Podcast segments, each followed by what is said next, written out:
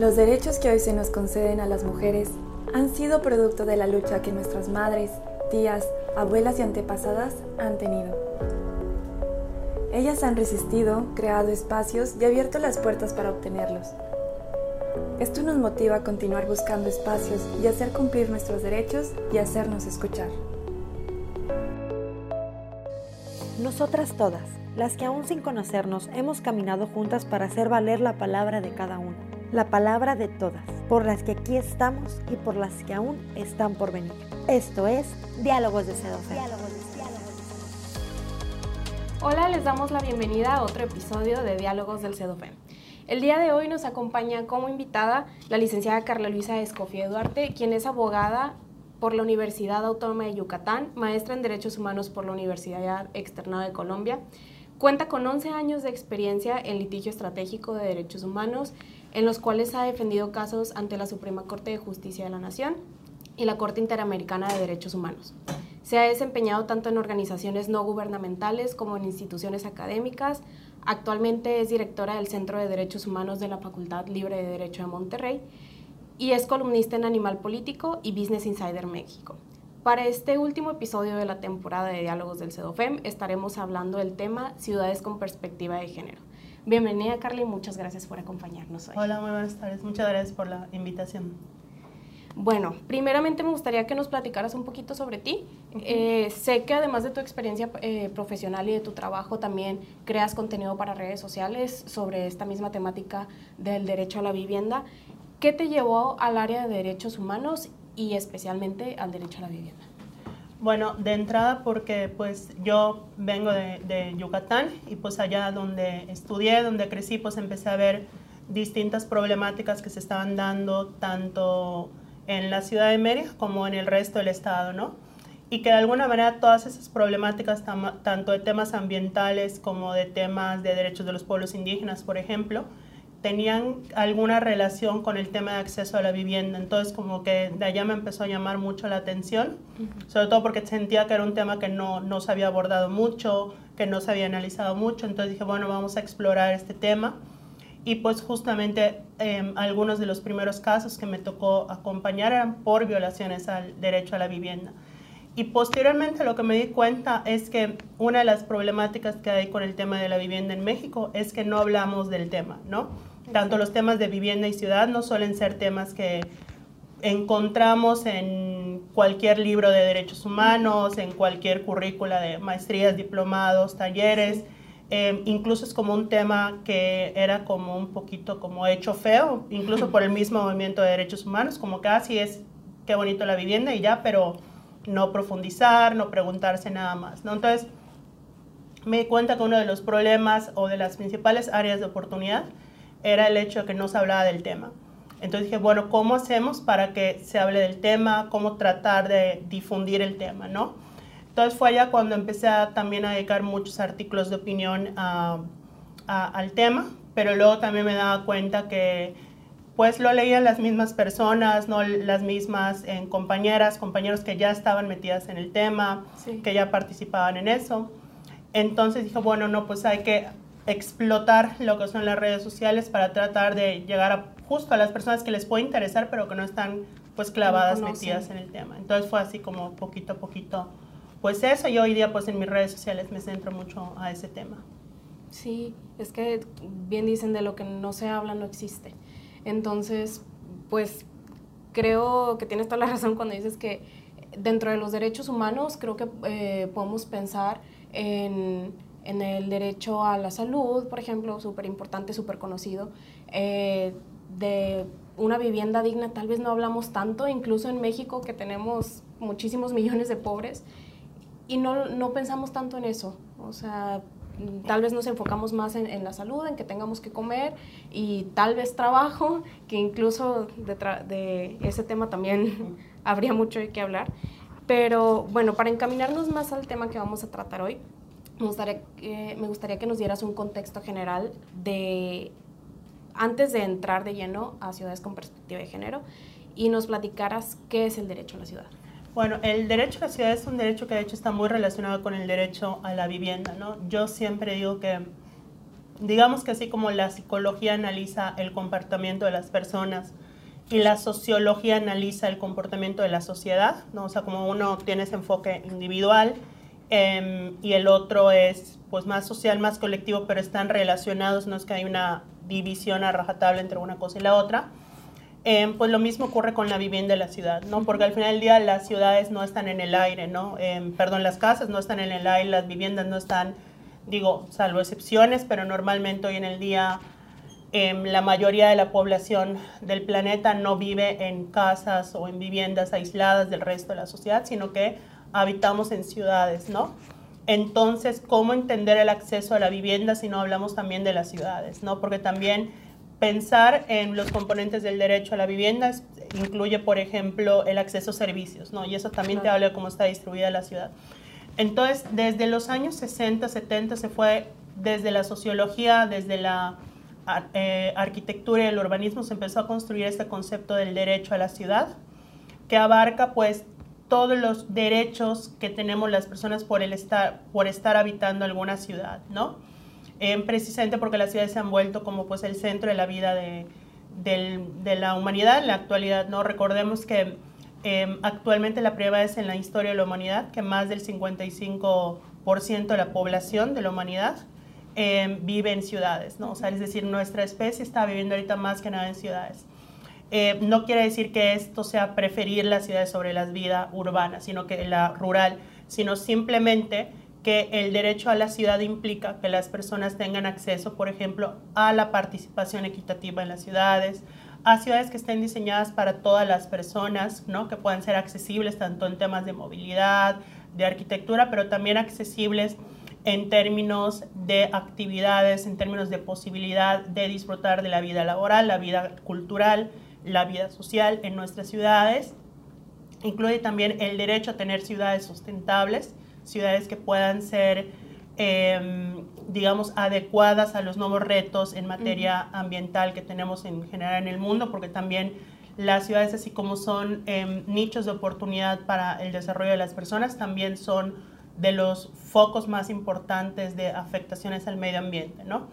Em, también incluye, por ejemplo, el hecho de que sean ciudades em, con perspectiva de género, ¿no? Es decir, que sean ciudades que desde su diseño hasta sus reglas, sus dinámicas, sus políticas públicas, sus servicios, sus interacciones, estén destinadas a disminuir la brecha que todavía existe entre hombres y mujeres en distintos rubros, ¿no? tanto en el laboral, en el económico, en la participación política, etc. Y también justamente otro, otro rubro del derecho a la ciudad es la participación política, ¿no? que las personas tengamos derecho a participar en las decisiones que impactan a la ciudad, ¿no? que sean ciudades participativas, eh, no verticales, y también el hecho del acceso a los espacios públicos. ¿no? vamos a ver que el derecho a la ciudad reivindica mucho el tema del espacio público y que no puede restringirse por motivos de sexo, orientación sexual, edad, origen nacional, situación socioeconómica, estado de salud, etcétera, etcétera. Entonces, a grandes rasgos, esto fue como la construcción que se hizo del derecho a la ciudad y que posteriormente algunos, en algunos países, en algunas ciudades ya se ha reconocido como un derecho jurídicamente hablando, ¿no? Em, en el caso de México solo está reconocido en la Ciudad de México, pero actualmente hay que recordar que el proyecto de nueva constitución de Nuevo León incluye el derecho a la ciudad y pues como van las cosas, todo indica que cuando se apruebe la constitución también se va a aprobar ese derecho. Así que próximamente va a ser un derecho humano reconocido a nivel Nuevo León. Muy bien. Entonces, eh, nos comentas que para relacionar el derecho a la ciudad con la perspectiva de género, es, son estos esfuerzos o políticas públicas encaminadas a reducir la brecha, las diferencias entre eh, cómo vive en una ciudad una mujer y un hombre. ¿Qué tipo de diferencias nos podrías comentar que, existen? Bueno, de entrada lo que ocurre es que las ciudades no son neutrales, o sea, nada de lo que se ha construido en los espacios públicos, en las calles, en los edificios, es, digamos, ajeno a una cultura, ajeno a una perspectiva, discursos de una época. Y pues eso implica que también muchos prejuicios o valoraciones con base en el género se han permeado en el diseño de nuestras ciudades, ¿no? Eso lo podemos ver, por ejemplo, incluso em, ciertos aspectos que no necesariamente son conscientes, como ocurre con todo lo de género, no necesariamente es que se planificó, se ideó, alguien dijo quiero fregar a las mujeres, entonces voy a hacer esto, sino que pueden ser de manera indirecta, ¿no? Por ejemplo, ¿qué impacto tiene que una ciudad priorice el uso del coche, ¿no? El uso de los vehículos, ¿no? En, cuando vemos que la mayoría de las personas que usan coches en varias ciudades son hombres, ¿no? Hay más hombres utilizando coches que mujeres y que eso además implica que una mujer como peatón se pueda ver en se tenga que enfrentar a calles que están diseñadas para los coches, no para el tránsito de personas, en las que cueste, por ejemplo, cruzar de una esquina de la calle a la otra, em, o por ejemplo, como ocurre en muchas partes de, Monterrey todavía hoy día, que vemos de repente avenidas llenas de muros o llenas de espacios en los que, uno, no hay gente habitando, son lugares pues totalmente vacíos, y por otro lado, em, son espacios en los que no hay una vez que estás caminando sobre la acera no puedes pasarte de un lugar a otro. Entonces, imaginemos, por ejemplo, cómo eso puede facilitar el tema de violencias o agresiones em, en contra de las mujeres en los espacios públicos, ¿no? O sea, cómo el diseño de las calles pueden facilitar que se cometan delitos contra las mujeres por motivos de género. Llámese una violación, llámese acoso sexual, llámese alguna violencia física, sin la posibilidad, uno, de escapar, ¿no? de poder cruzar fácilmente, pero además en espacios en los que si grita la mujer o trata de pedir ayuda, no van a haber personas alrededor que lo escuchen, ¿no? Y eso pasa mucho en ciudades grandes como en Monterrey, ¿no? Que lo vemos acá. O por ejemplo, lo podemos ver también con el tema del transporte público, ¿no? El diseño del transporte público tiene que tener en cuenta que las mujeres utilizan más el transporte público que los hombres, por ejemplo, ¿no? Eso está demostradísimo en varias ciudades, que pues las mujeres, así como hacen doble jornada laboral, doble jornada de cuidados, por ejemplo, pues también hacen doble jornada de movilidad, ¿no? Porque se tienen que trasladar para dejar a los hijos al kinder, a la escuela, a la guardería, con un familiar, luego trasladarse a sus trabajos, luego de vuelta. Entonces, tienden a gastar más en transporte público que los hombres, ¿no? Entonces, todo ese tipo de cuestiones que incluso son indirectas, no son planificadas, no son conscientes, tienen un impacto de género. Y si no pensamos el diseño de las calles, no pensamos, por ejemplo, el sistema de transporte con perspectiva de género, pues no vamos a estar viendo que se siguen reproduciendo esos efectos diferenciados. En una ciudad como Monterrey, que sabemos que es muy grande y tiene muchísima infraestructura, que hablo de eh, puentes, túneles, eh, las, las, instalaciones, por ejemplo, del metro, eh, paradas de camiones y demás. Y esta infraestructura pues a veces favorece a unos mientras nos afecta a otros. ¿Qué podemos hacer teniendo en mente que pues no podemos destruir la ciudad y construirla el siguiente día ahora sí a favor de, de, del género o a favor de las mujeres? ¿Qué podemos hacer? Bueno, de entrada, eh, quiero partir del hecho de que las ciudades constantemente se están diseñando y construyendo, ¿no? Siempre que vemos como estos em, videos, estas fotos de ciudades europeas con calles que son prácticamente peatonales, con solo un carril para coches, con muchos espacios para bicicletas, con muchas áreas verdes, etcétera, pensamos que desde el inicio se construyeron así, cuando no es verdad. De hecho, muchas ciudades europeas em, a principios de siglo tenían esquemas no muy diferentes a los de Monterrey, ¿no? Es decir, priorizando el espacio para coches, con pequeñas aceras para los peatones, pero lo que se hizo es que se corrigió la perspectiva y se fueron arreglando poco a poco los espacios públicos para tener la vista que hoy día tienen, ¿no? Es decir, las ciudades no están condenadas a su diseño, ¿no?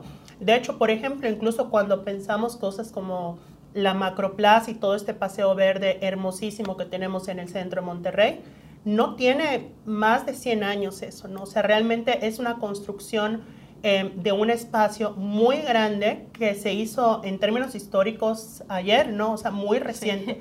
Entonces, podemos ver cómo las ciudades están en constante evolución y construcción. Y no quiere decir que votemos todo, que vamos a borrar 15 cuadras para construir otra cosa pero sí ir adaptando poco a poco las calles. Ahora, ¿cómo hacer esto? ¿Cómo, eh, y no solo las calles, ¿no? los espacios públicos en general y también el acceso a servicios. Ahora, ¿cómo lograr esto? Los dos primeros pasos que yo creo que hacen falta en general en las ciudades de México, pero pues estamos hablando de Monterrey y no la excepción, es uno, generar información. Eh, no conocemos o me parece que no tenemos información suficiente de cómo viven las mujeres en Monterrey, por ejemplo, ¿no? Eh, ¿Cuáles son los principales problemas de acceso a servicio que tienen en el día a día mientras se dirigen a sus lugares de trabajo, a sus casas, a buscar a los hijos o cualquier otro tipo de actividad, ¿no? ¿Cómo es la vivencia? Eh, digo, por supuesto que lo sabemos por experiencia propia, pero el poder tener como un mapeo que nos ayude a saber, mira, la, no sé, em, fíjate que de las estaciones del metro donde las mujeres reportan más problemas para cierta actividad o en cierto aspecto, se dan en estas líneas, ¿no? En estas paradas, ¿no? O fíjate que si bien sí les preocupa a las mujeres que no hayan, por ejemplo, suficientes baños públicos, realmente hay más preocupación por la falta de espacios para la lactancia, por ejemplo, ¿no? O sea, el conocer cómo vive la mujer en Monterrey hoy día. Y eso em, se construye no solo desde nuestra visión personal, que por supuesto es parte de ese componente, sino armando ese perfil de cómo es la mujer en, o las mujeres en Monterrey desde sus diversidades que habitan la ciudad de distinta manera, ¿no? Entonces creo que eso es un ejercicio que nos hace falta para llegar a eso. Primero lo que tenemos que hacer es hablar del tema, insisto, para mí eh, sí es muy importante que primero hablemos del tema, que descubramos que es algo que nos interesa para poder avanzar, ¿no? De hecho, creo que justo el que estamos ahorita en este espacio discutiendo eso es un primer paso, ¿no? Para, para ese tipo de cuestiones. Y el otro, ya que se tenga una idea, es ver cómo implementar las mejores decisiones, pero también con un diseño participativo, ¿no? Es decir, proponer opciones, ver cuál es la reacción de las usuarias y sobre eso pues ir seleccionando cuáles pueden ser las alternativas para avanzar poco a poco, ¿no? Evidentemente no vamos a construir una ciudad con perspectiva de género absoluta de la noche a la mañana, pero sí podemos construir bases que se vuelvan ya como el estándar de nuestra ciudad, ¿no? Que podamos decir, ese es el estándar con el cual entendemos la ciudad con perspectiva de género. Y la siguiente administración, la siguiente persona en 10, 15, 20 años frente a un reto, frente al otro, frente a lo que pueda pasar en el vaivén tan impredecible de la historia, que sepamos que ese ya es un estándar acá en Monterrey, ¿no? Que, que, es difícil bajarlo y que incluso si se baja, que la ciudadanía lo va a notar, ¿no? Como, como un retroceso. Entonces, eso sí se puede construir, pero para eso tenemos que primero hablar de la ciudad como un derecho, porque creo que eso también nos cuesta entender que los espacios públicos no son como espacios que están allá nada más allá sentados, sino que son nuestro derecho, que el acceso a servicios es parte de los derechos, que el tema de participar en las decisiones de nuestra ciudad también es parte de nuestros derechos y sobre todo que las decisiones se tomen con perspectiva de género. Sí, de hecho, eh, ahorita que mencionabas las ciudades europeas, que muchas veces las vemos y las idealizamos y decimos, no, nosotros pues jamás. Eh, ahorita en San Pedro se renovó una, una avenida importante y ya se siguió ese ejemplo de eh, banquetas más grandes, la calle un poco más reducida, más áreas verdes, prioridad al peatón y ya no al, al vehículo, lo cual pues es un pequeño paso, ¿no? claro que no se hace de la noche a la mañana, pero como nos comentabas, pues ya en tal vez 10, 15, 20 años vamos a ver que ese es eh, un primer paso y que en esa línea hay que seguir avanzando y no no retroceder, porque pues creo que sí el, el, camino que nos queda todavía es largo para lograr tener un Monterrey con perspectiva de género, eh, sobre todo en esta cuestión de, de infraestructura.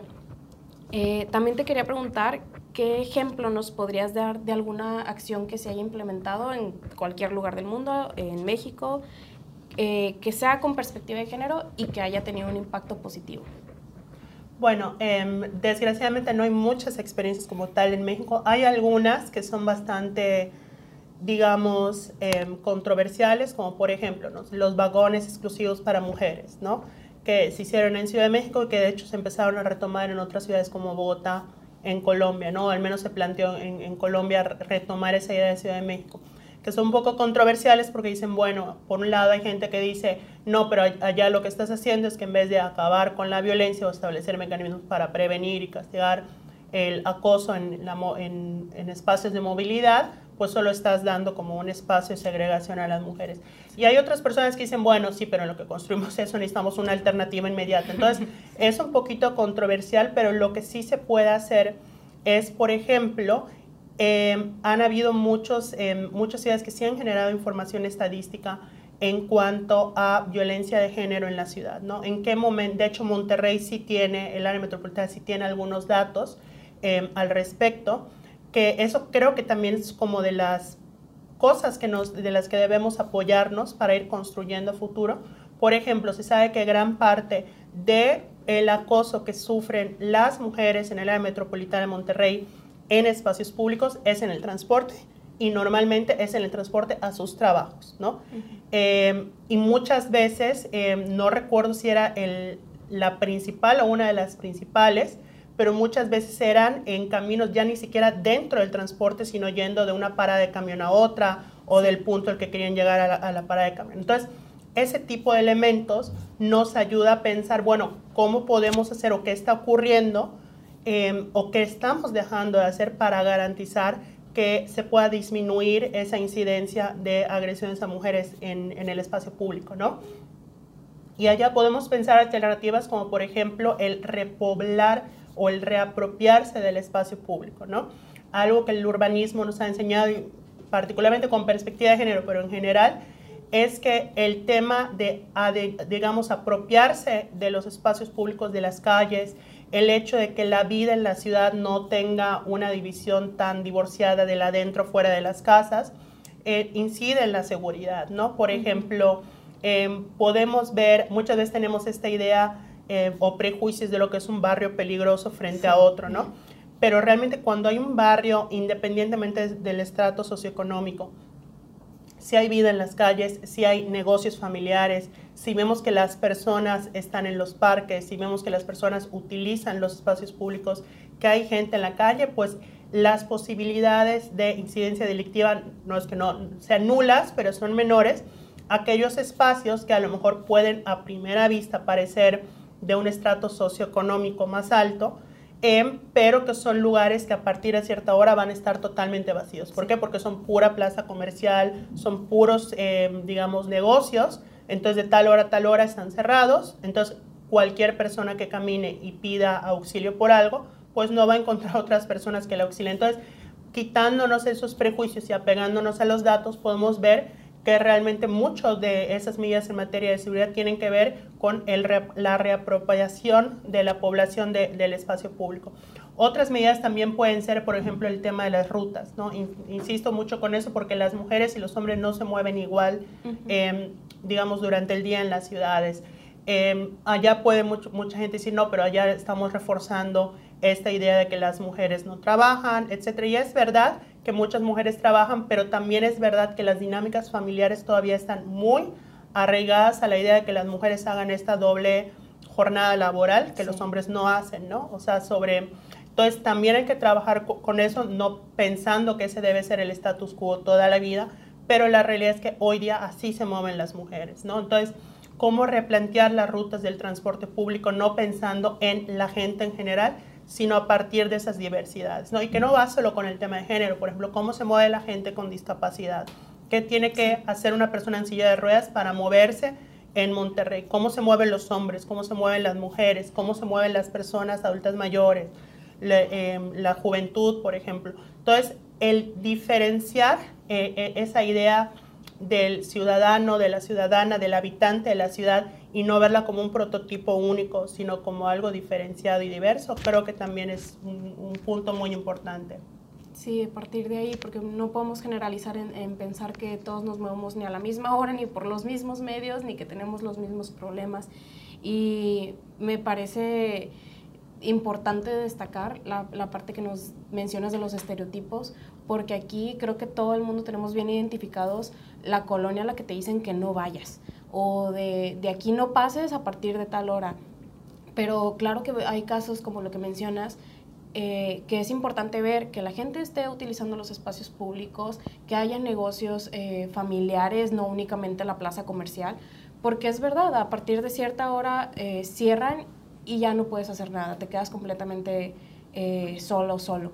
Entonces, es, es, otro punto que creo que a lo mejor no pensamos eh, tanto cuando nos preocupamos a lo mejor por nuestra seguridad o, o en el cómo nos vamos a mover y sí, sí es algo muy, muy importante. Sí, sobre todo porque también hay que recordar que no lo mismo un espacio seguro para un hombre que para una mujer, ¿no? Claro. Por ejemplo, normalmente en las ciudades hay espacios en los cuales un hombre puede transitar de manera, pues, o sea, solo, ¿no? Que puede estar caminando sin sentir mayor riesgo o mayor inseguridad.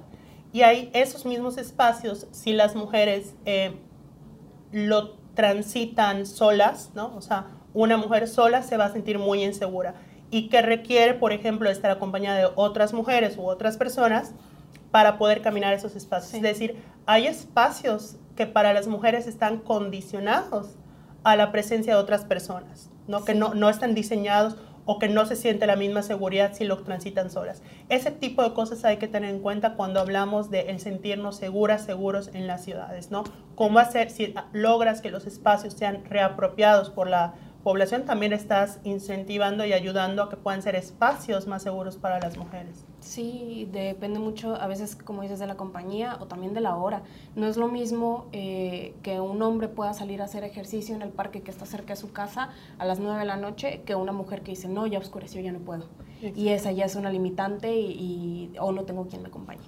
Entonces, parece algo tan sencillo, pero son cosas de la vida diaria que pues, nos afectan y, como dices, hay que hablarlas. Eh, pues bueno, muchísimas gracias Carla. Espero eh, este tema que es tan importante les, les aporte a quienes nos están escuchando para ampliar su perspectiva y sus conocimientos sobre género, sobre inclusión y sobre los derechos humanos. Los invitamos a todas y todos, a quienes nos están escuchando, a seguir las redes sociales del Instituto Estatal de las Mujeres como IEM Mujeres NL en Facebook, Twitter e Instagram. Y Carla, si nos quieres compartir tus redes sociales con tu contenido de Derecho a la eh, Vivienda. Claro que sí, en Instagram y Twitter estoy como arroba calicho, K-A-L-Y-C-H-O. Y en TikTok estoy como arroba Carla Escofier con doble F. Y ya, esas son. Bueno, pues nuevamente muchas gracias y hasta la próxima. En Diálogos del CEDOFEM platicamos sobre los hechos que han marcado la vida de las mujeres en nuestro país y nosotras, aunque luchamos desde diferentes trincheras, hemos decidido encontrarnos y estamos intentando crear nuevas formas entre todas, tomando siempre lo aprendido y lo acumulado en esta larga historia de lucha de la que somos parte.